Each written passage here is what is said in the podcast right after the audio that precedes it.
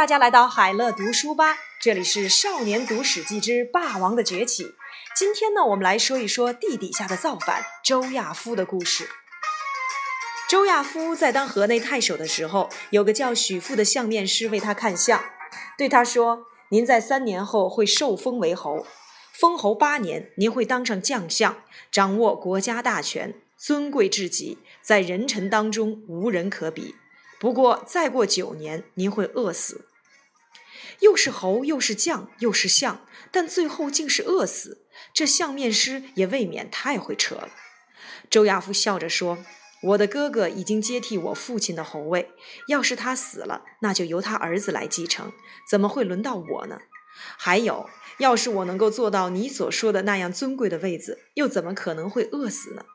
周亚夫扬起了下巴，说：“来，指给我看，我哪个部分的面相会让我饿死呢？”许父指着周亚夫的嘴巴说：“这里有一条树的纹路，一直延伸到嘴里，就是会饿死的面相。”许父的预言难道真的是真的？三年后，周亚夫的哥哥绛侯周胜之因杀人获罪，汉文帝想在周家的子弟里找一个有贤德的来承接周家的侯位，众人推荐周亚夫，于是文帝便封周亚夫为条侯，以接续绛侯。周亚夫的父亲叫周勃，和刘邦是同乡，在沛县随刘邦起义。早年以编织养桑蚕的竹器为生，又经常帮人在丧事中当鼓吹手的周勃，因战功彪炳，被封为将侯。汉高祖晚年，周勃还当过丞相。而刘邦之所以能够平定韩王韩信、杨夏侯陈豨以及前后两位燕王的相继作乱，多亏了周勃。周勃为人敦厚老实，刘邦认为他可以担当大任。刘邦过世后，吕后专政，大封诸吕。等吕后一死，当时担任太尉的周勃便联合丞相陈平诛杀了诸吕，扶立文帝。文帝上台，让张伯当右丞相，赏赐颇多。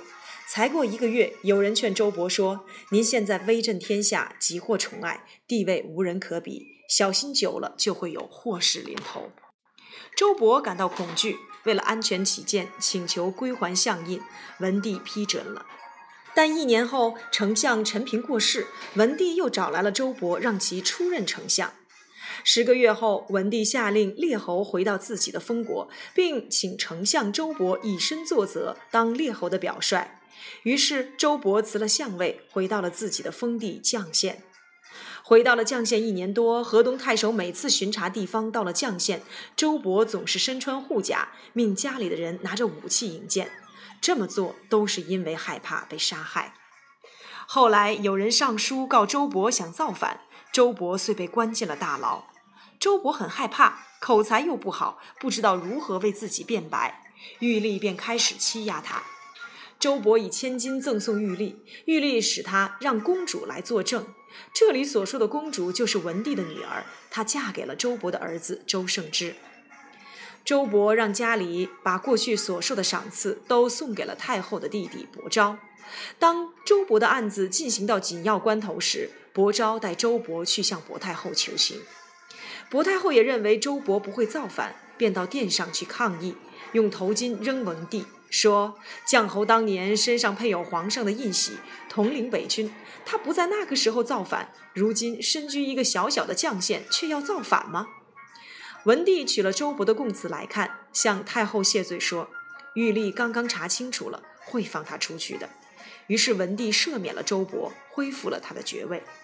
周勃出狱后，无限感慨地说：“我曾经统领百万大军，却不知道玉立竟是如此的尊贵。”周勃死后，周胜之继承了侯位。然而，周胜之与所娶的公主不和，又因犯下了杀人罪，所以被废。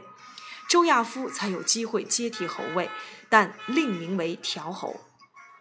汉文帝六年，匈奴侵犯边境，文帝派刘礼、徐厉和周亚夫为将军，分别驻扎在坝上、棘门和细柳，以防备匈奴。文帝亲自前来犒劳将士。在坝上和棘门，文帝长驱直入，将领和下属都骑马迎送。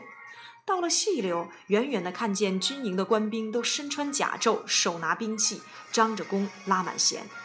皇上的先导先到，进不去，便说：“皇上马上就到了。军营大门守将说：“将军有令在先，在军中只听将军的命令，不听天子的诏令。”过了不久，文帝抵达军营，同样进不去。于是文帝派使者拿着符节诏令去告诉周亚夫说：“皇上想亲自慰劳将士。”周亚夫这才传令打开了军营大门。大门守卫对文帝的随从说：“将军规定，在军营里不准驾着马车奔跑。”于是文帝拉着缰绳慢慢走进去。到了营帐里，周亚夫拿着武器拱手作礼说：“身穿甲胄的将士不能行大礼，请让我以军礼参见。”文帝听了这番话，为之动容，表情变得严肃，靠着车上的横木搭礼。接着，文帝派人向周亚夫致意。说：“皇上向将军慰问致敬，礼成而去。一出军营，所有随行的大臣都面面相觑，非常吃惊。文帝感慨地说：‘啊，这才是真正的将军！相形之下，先前我们去的霸上和棘门，那里的军营简直像小孩在做游戏。那些将领很容易被蒙混偷袭，甚至被俘虏。至于亚夫，哪会让人侵犯得了呢？’”文帝频频称赞了许久。一个月后，文帝撤去了这三个地方的驻军，拜周亚夫为守卫京城的中尉。文帝临终前告诫太子，要是有什么紧急的情况，可以委托周亚夫担任重任，让他带兵。文帝过世后，太子即位为汉景帝，拜周亚夫为车骑将军。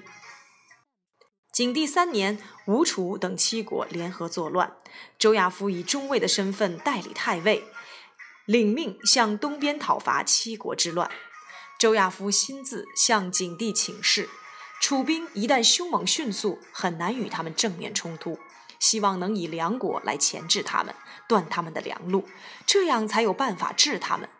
景帝同意了周亚夫所拟定的战略。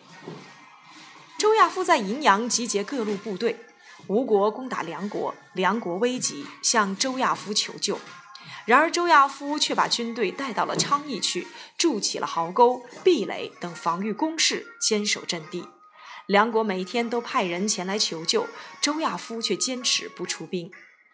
梁国上书给景帝，景帝派使者命周亚夫去解救梁国，周亚夫不受命，仍然坚守在阵地里。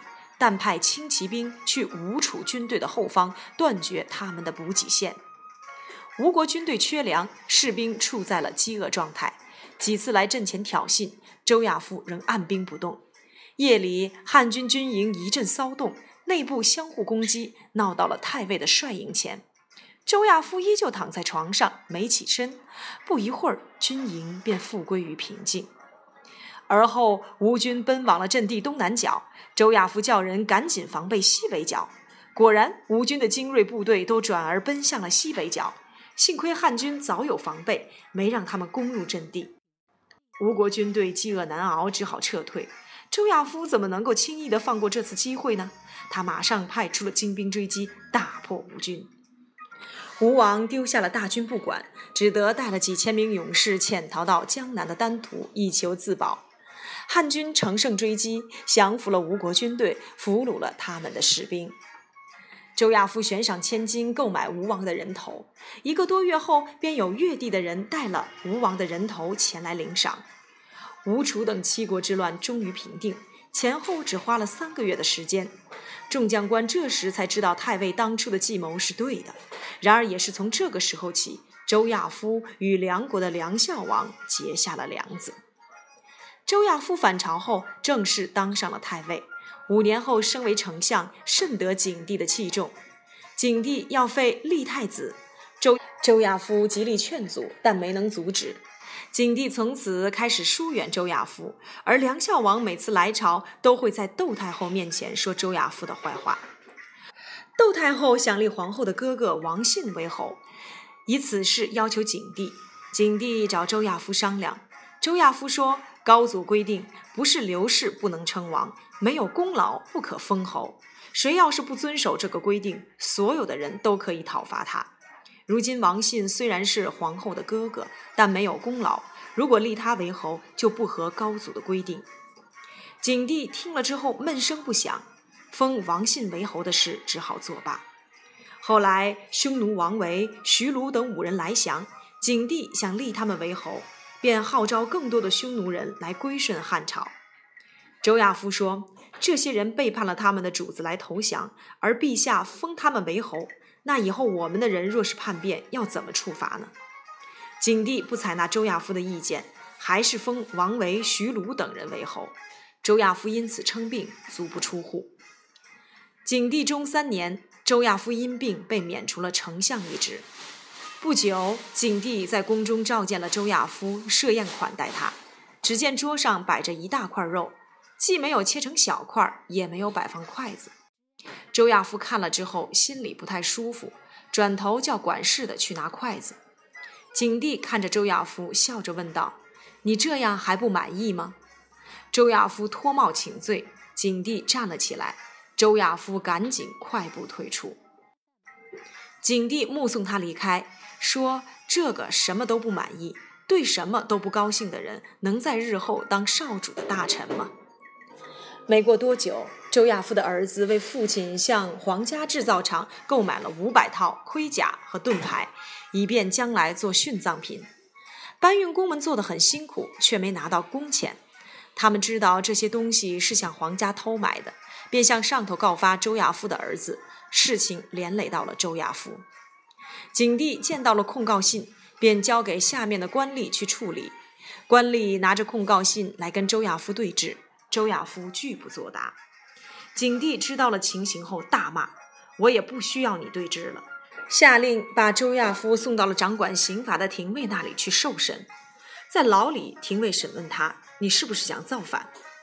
周亚夫说：“我买的这些东西都是殉葬品，怎么能够说是想造反？”狱吏说：“你即使不在地面上造反，也想在地底下造反。”这话真是太可笑了。人死了又怎么能够造反呢？周亚夫在牢里绝食了五日，最后吐血身亡。面相师许父的预言一点儿都没有错，周亚夫果然饿死了。三分钟读历史关键，在《史记》里，绛侯周勃世家是相当受瞩目的篇章。评论者历来认为这篇文章是在凸显忠臣的耿介悲愤，并暴露出了汉代帝王的冷酷阴险，特别着力描写了玉立如何仗势欺人。